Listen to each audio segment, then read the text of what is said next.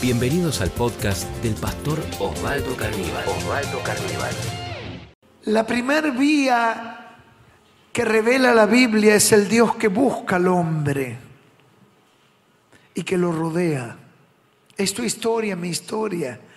El Dios que con paciencia nos buscó y aun cuando le rechazábamos, Él tuvo paciencia para con nosotros. ¿Cuántos, creen que Dios tuvo paciencia para con vos? Esa es una vía. La otra vía es el hombre que busca a Dios. Y en esas dos vías se producen encuentros fabulosos, maravillosos, que transforman la vida.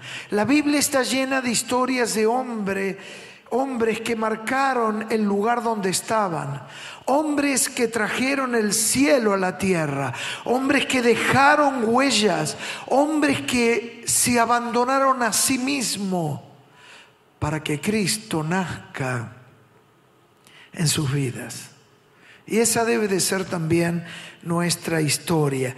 Y hay una historia en Hebreos capítulo 12 que tiempo atrás estuvimos compartiendo, Hebreos 12.1, dice, por tanto nosotros también, teniendo en derredor nuestro tan grande nube de testigos, despojémonos de todo peso y del pecado que nos asedia y corramos con paciencia la carrera que tenemos por delante. Puestos los ojos donde? En Jesús el autor y el consumador de la fe, el cual por el gozo puesto delante, él sufrió la cruz, menospreciando lo propio, y se sentó a la diestra del trono de Dios.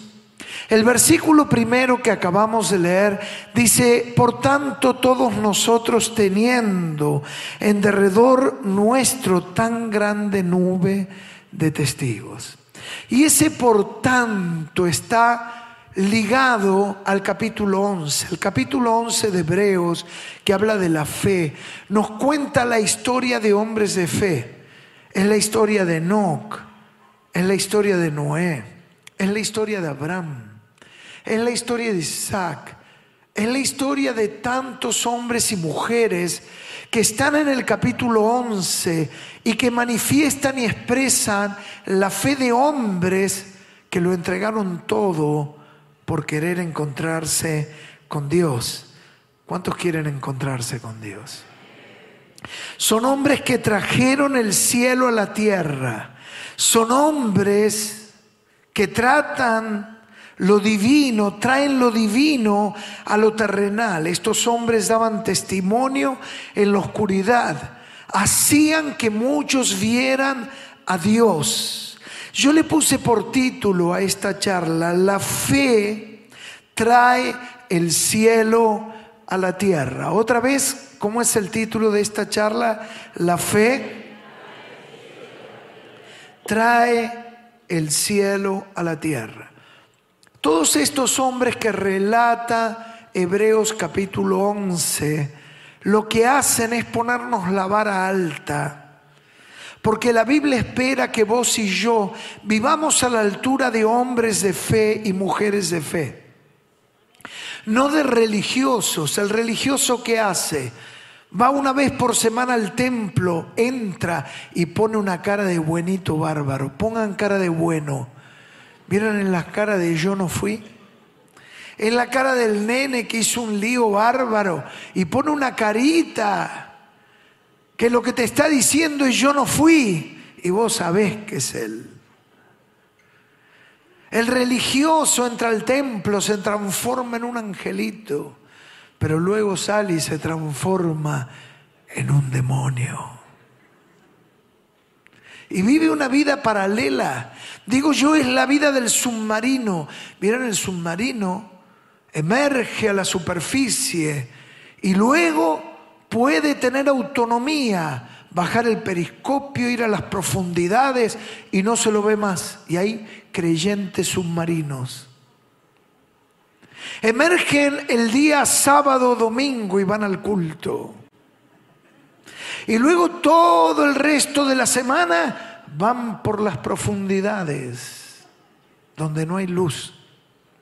Y luego llega el fin de semana y otra vez vuelven a emerger. Ese es el creyente submarino, creyente religioso. Pero estos hombres que traen el cielo a la tierra no son creyentes submarinos, sino son creyentes que donde están llevan luz, donde están marcan la diferencia, donde están bendicen, donde están iluminan, donde están transmiten la vida de Dios, donde están estos hombres y mujeres que van a traer el cielo a la tierra. ¿Hay algunos en esta oportunidad? Aleluya. ¿Cómo son estos hombres y mujeres que están ahí en la historia de Hebreos 11? Vamos a ver dos cosas. Y lo primero son hombres que lo entregaron todo. Son hombres que lo entregaron todo. Cuando se entregaron a Jesús, lo entregaron todo. Son personas que no se dejan atar por nada en la tierra, que están libres para seguir a Jesucristo. Hay un común denominador en todos los que siguieron a Jesús que nos relata el Evangelio. Dice, y dejándolo todo, le seguían. Es que mientras que vos tengas peso, no vas a poder seguir a Jesús. Es por eso que los que siguen a Jesús lo entregan todo, se despojan de todo, lo rinden todo. No puede ser alguien discípulo mientras que esté atado. Es impactante la historia que muchos de ustedes conocen de aquel joven que la Biblia lo recuerda como la historia del hijo pródigo. ¿Cuántos se acuerdan de esta historia? La historia del hijo pródigo. Y esa historia nos habla de aquel que regresa a Jesús y se da cuenta. Pero luego hay otra historia antagónica. Es la historia de aquel joven rico. Es un joven que no pudo seguir a Jesús porque amó más la riqueza que su propia vida. Amó más la riqueza que su propia vida. Y este es el gran desafío, amar a Jesús más que cualquier otra cosa. Mientras que ames algo más que a Jesús, te será imposible seguirlo. Habrá algo que te va a retener y lo único que te tiene que atar en esta vida es Jesús. Yo quiero más de Jesús. Entregar es hacer a Dios tu prioridad. Ellos hicieron estos hombres que dice, teniendo una nube de testigos. Es como que vos vas caminando y hay muchos hombres y mujeres de fe que te han, antecedido. Y lo que están haciendo es decirte, Mabel, se puede, Joaquín, no abandones, Esteban, seguí adelante, Jonathan, volví a levantarte, seguí a Jesucristo. Esta gente lo entregó todo y entregarlo todo es hacer a Dios la prioridad en la vida. Entregar es dejar. ¿Qué es entregar? Dejar. Por eso Lucas 5:11 dice, y cuando trajeron a tierra las barcas, dejándolo todo, le siguieron. Esta fue la experiencia de Pedro. Pedro salió a pescar con Jesús toda la noche trabajando y destaca la Biblia que estuvo trabajando. Es decir, la pesca no era un hobby, sino era el trabajo, era el laburo, era aquello con lo cual podía comprar el pan para la casa. Toda una noche infructuosa, pero ahora sale a pescar con Jesús y se produce una pesca milagrosa de tal manera que las barcas se hundían por la gran cantidad de peces. Pero cuando llegan a la orilla, ¿sabe qué cuenta la historia? Que dejando todas las redes, siguió a Jesús. Cualquiera podría decir, pero Pedro, ¿estás loco? Pero Pedro, no entendés. Pedro, ahora que tenés lo que vos tanto querías, ahora lo vas a dejar. Sí, porque cuando yo encuentro a Jesús, no hay nada más que valga que, a que Jesucristo. Demos un fuerte aplauso. Claro que sí. Porque, ¿saben? Si se hubiera quedado con los peces, lo hubiera perdido a Jesús. Y si lo tenía Jesús, siempre iba a tener peces. Es decir, quedándose con el proveedor, siempre va a haber provisión. Quedándose con el sanador, siempre va a haber sanidad. Pedro supo elegir, yo quiero a Jesús. Yo no lo voy a entregar por un poco de pescado, yo quiero más de Jesucristo. Y cuando vos te aferrás de Jesús, luego Jesús te va a dar todas las cosas. Y vas a experimentar su poder. Entregar también es renunciar. No solamente es dejar, sino que entregar es renunciar, es otro sinónimo. Renunciar es una palabra fuerte, es como abandonar lo que uno considera que es un derecho y uno dice renuncio por algo mayor. Renuncio por algo más grande, lo dejo atrás. A veces uno renuncia a cosas a las que está atadas. Renunciar tiene que ver con este acto de dejar atrás, de entregar por seguir a Jesús. Es imposible convertirse en un discípulo. Es imposible alcanzar la carrera de la fe. Recién leíamos.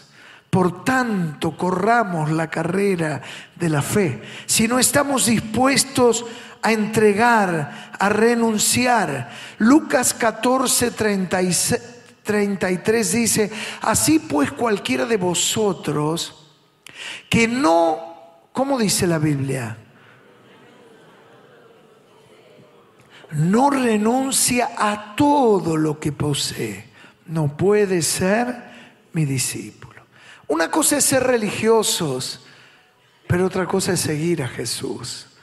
Y para seguir a Jesús, acá dice, para ser discípulos, debemos de renunciar. Estar dispuestos a entregarlo todo.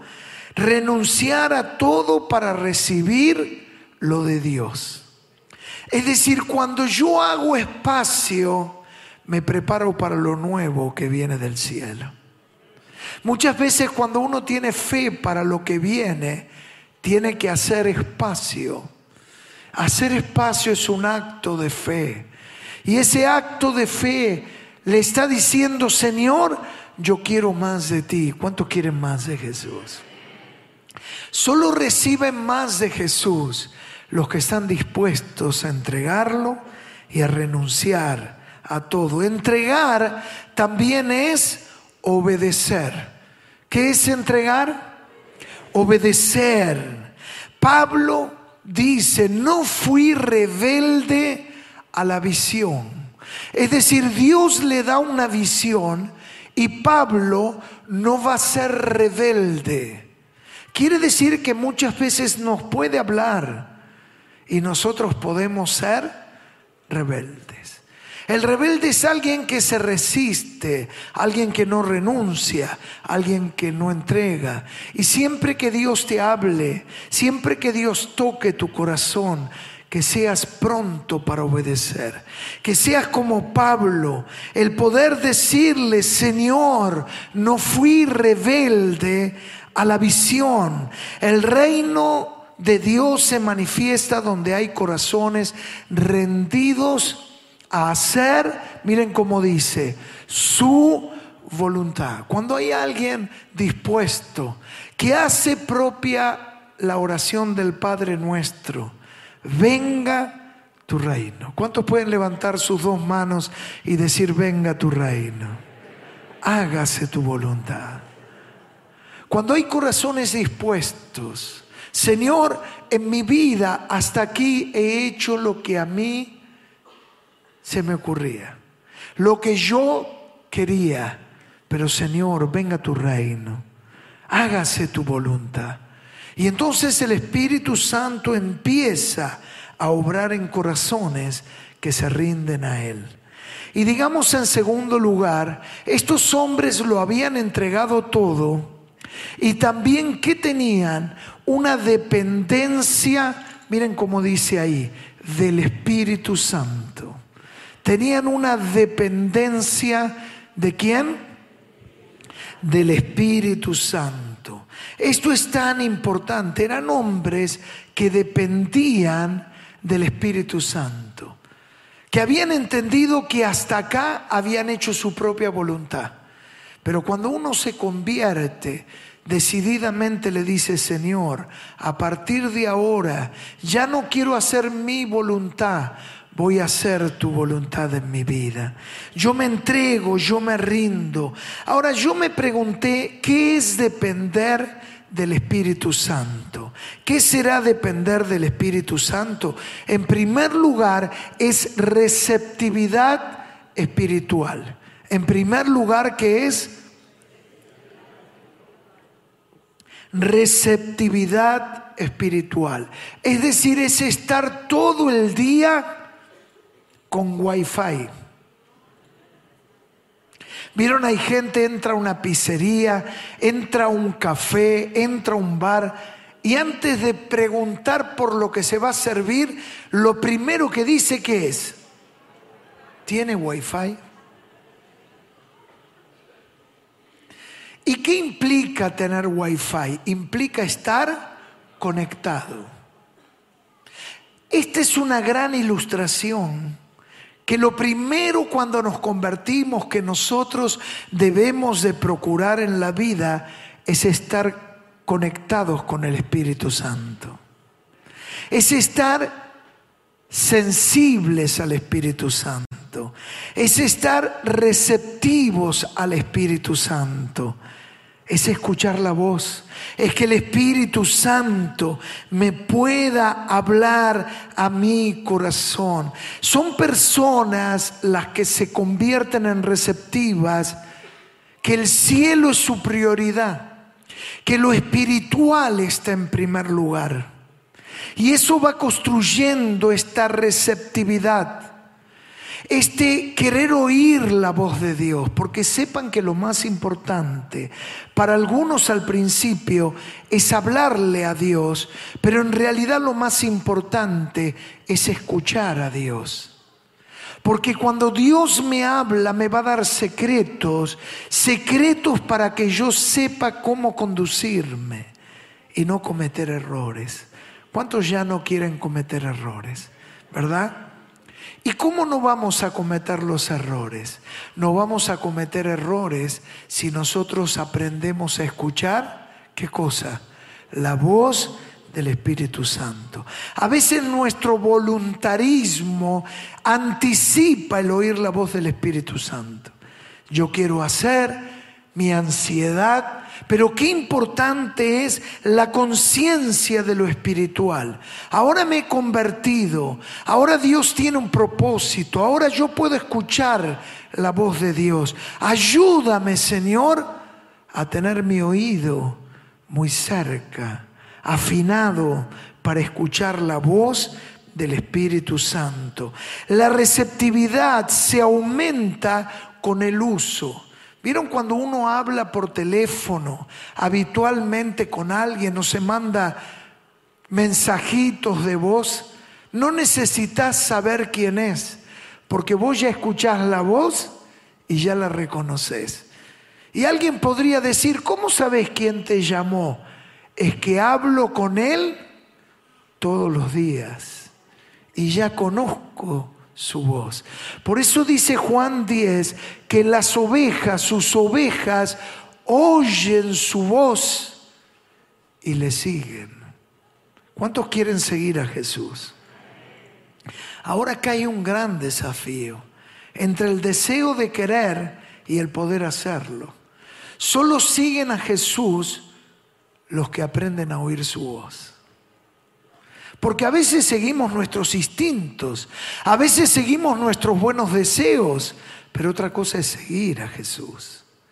Y solo se puede seguir a Jesús si yo aprendo a... Y muchas veces hay que acallar otras voces para oír la voz de Jesús. Y que Jesús me pueda hablar. La búsqueda de Dios la despierta Él en nosotros.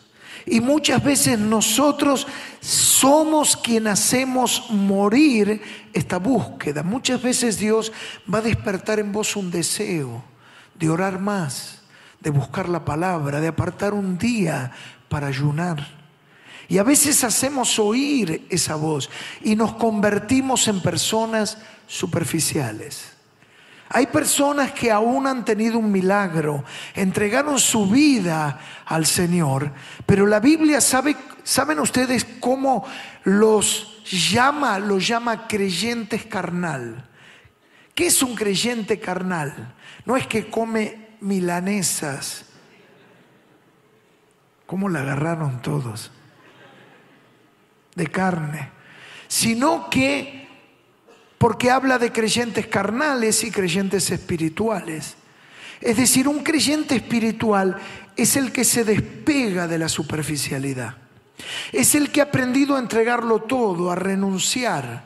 Y ya no tiene nada que le ate. Y su corazón está atado solo a Jesús. Y solo depende de Jesús. Y Jesús es su prioridad.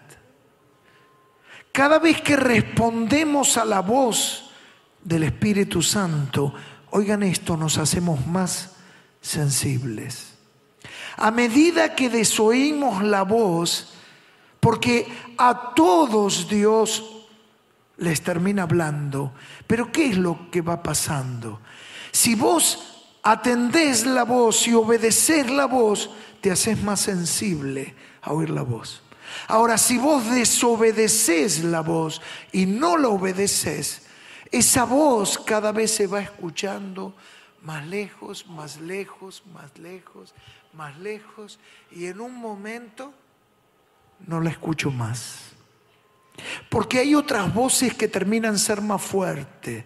La voz de mis apetitos, la voz de mi bronca, la voz de mi odio, la voz de mi envidia, la voz de mis ansias, la voz de, de mi bronca, la voz de mis planes, la voz de mis intereses.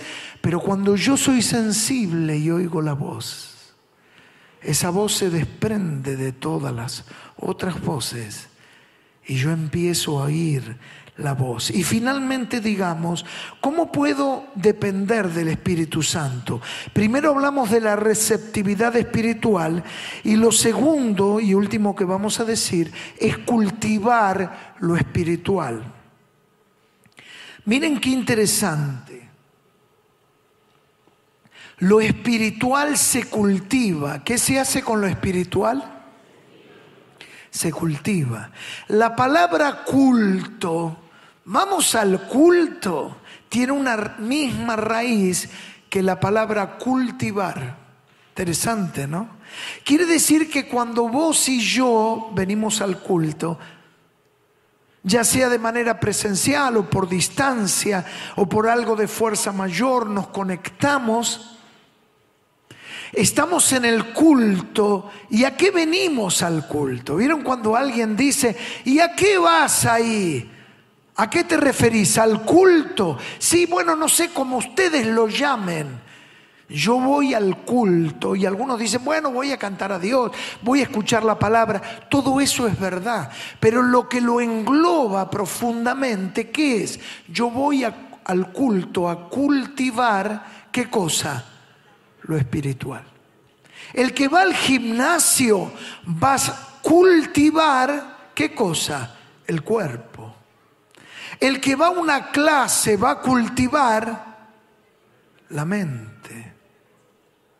Y por eso venimos al culto, venimos a cultivar, venimos a desarrollar. Todo lo que no se cultiva tarde o temprano, ¿qué le va a pasar? Se va a morir. Y uno dice, qué linda que tenías la planta, pero ¿por qué se te murió? Porque la descuidé. Qué bien que estabas espiritualmente. ¿Por qué ahora volviste para atrás? Es que descuidé la vida espiritual. La vida espiritual se cultiva. Cultivar la vida espiritual nos permite, miren ustedes, léanlo, acercarnos, como dice, a Dios. Yo voy creciendo espiritualmente y voy comprendiendo más a Dios. Cuando el hijo es pequeño, no entiende el mundo de los mayores. Y los mayores deben de hacer algo muy importante, proteger a los niños del mundo de los grandes. Por eso los problemas de los padres uno no tiene que exponer a los hijos. Algunos hablan todo y dicen, no, no entiende, no entiende. ¿Saben qué ha comprobado la ciencia?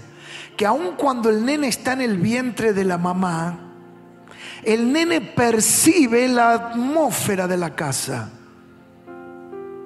Y si hay gritos, peleas, todo eso afecta a la criatura que está en el vientre. Imagínense ustedes cuando ya nace. No, total, no entiende. Se insultan. Percibe, aunque no entienda la semántica, los conceptos, entiende la atmósfera y percibe. Hijos inseguros que creen que los padres están por separarse o que la relación es tan frágil que en cualquier momento se rompe porque está de un hilo pendiendo.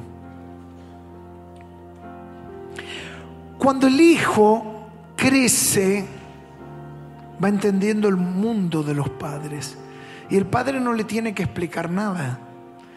Porque ahora también él trabaja. Porque ahora él entiende lo que es tener que enfrentar un alquiler, compromisos económicos. ¿Y qué hace que ese hijo ahora entienda y antes no entendía, que ahora ¿qué le ha pasado? Ha madurado y ha crecido. Así pasa espiritualmente. La cercanía con Dios no es un tema de distancia, es un tema de cultivación espiritual. A medida que se desarrolla, a medida que crece ese hijo, va entendiendo más los planes y los propósitos del Padre. Es acercarnos a Dios.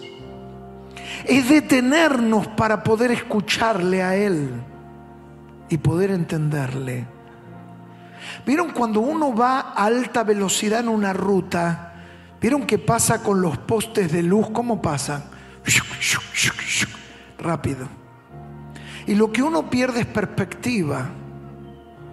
Por eso la vida de hoy en día casi nos obliga a correr. Y muchas veces lo que perdemos son los momentos más importantes de la vida. Cuando uno ve un hijo, o ve circunstancias, o encuentra un libro de fotos, y mira, y uno dice, ¿cómo se pasó la vida? ¿A cuánto se le generó en algún momento esa sensación? Aún siendo jóvenes algunos, ¿verdad o no? Era chico y quería tener bigotes. Ahora tengo bigotes y no me quiero afeitar. Y uno dice, ¿por dónde se me fue la vida? Es decir, uno necesita retener momentos importantes.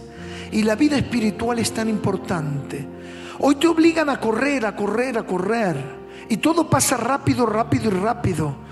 Y hay una vida superficial y querer ser distinto tiene un precio, tiene un costo. Te van a despreciar por querer ser distinto. No es fácil ser distinto. Lo más fácil es seguir la corriente de todos y hablar como todos hablan y opinar como todos opinan y reírte de los chistes que todos se ríen. Pero cuando alguien toma la decisión de querer ser diferente, ay, ay, ay, hay que prepararse. Va a haber muchos que te van a despreciar, te van a hacer un costado, no te van a llamar, no te van a invitar, van a tratar que pierdas el trabajo, que todo te va a llamar y muchas veces seguir a Jesús tiene ese precio.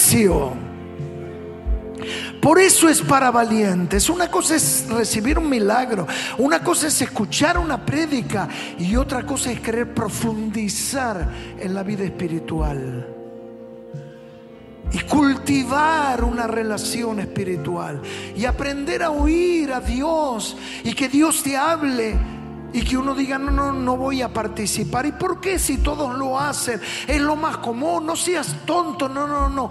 He decidido no hacerlo. Y muchas veces te va a traer problemas en el trabajo, problemas en la escuela, problemas en el barrio, problemas en tu casa, te van a mirar mal, te van a diferenciar. Pero cuando alguien decide seguir a Jesús, no le importa el costo, está jugado y dice Jesús, te seguiré hasta el último día. Te voy a seguir.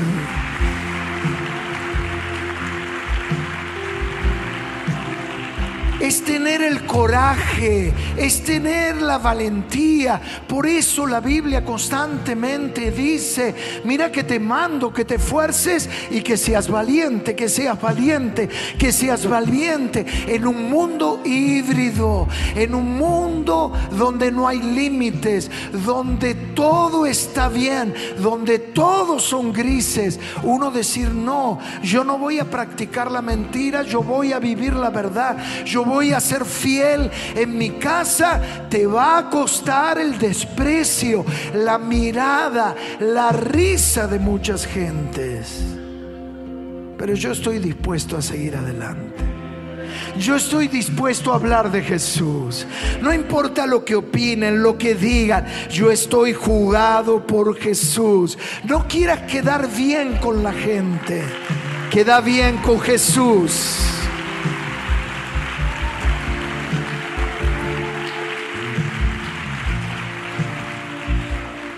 Por eso que entonces uno entiende por qué Jesús dice, todo aquel que me confiese delante de los hombres, yo le confesaré delante de mi Padre. Y todo el que me niegue delante de los hombres, yo le negaré delante de mi Padre. ¿Qué quiere decir eso? Que en la vida uno elige con quién quedar bien y con quién quedar mal. Y en este camino decidimos quedar bien con Jesús. No importa lo que digan, lo que opinen, yo voy a seguir a Jesús. Yo voy a seguir a Jesús. Dios está buscando hombres y mujeres que traigan el cielo a la tierra. Que traigan un poco de luz. ¿De qué sirve decir lo que todos dicen, vivir como todos viven, aplaudir lo que todos aplauden y después venir a la iglesia? Y en realidad, cuando hay alguien que lleva un poco del cielo a la tierra, eso se nota. Y más allá de lo primero que será el desprecio, luego vendrá la inquietud. ¿Qué pasa con vos? Vos tenés otra sonrisa, vos tenés otra actitud. ¿Qué pasa en tu casa? Te veo con una paz. Hay una decisión, algo distinto en tu vida. Y el Señor te dará la oportunidad de llevar la palabra, de ser testimonio y de traer el cielo a la tierra. Esos son los hombres de fe, las mujeres de fe. Si este podcast fue de inspiración para tu vida, te invitamos a compartirlo en tus redes sociales. tus redes sociales. Recordá que podés seguir al pastor Osvaldo Carníbal en Instagram, Facebook y Twitter.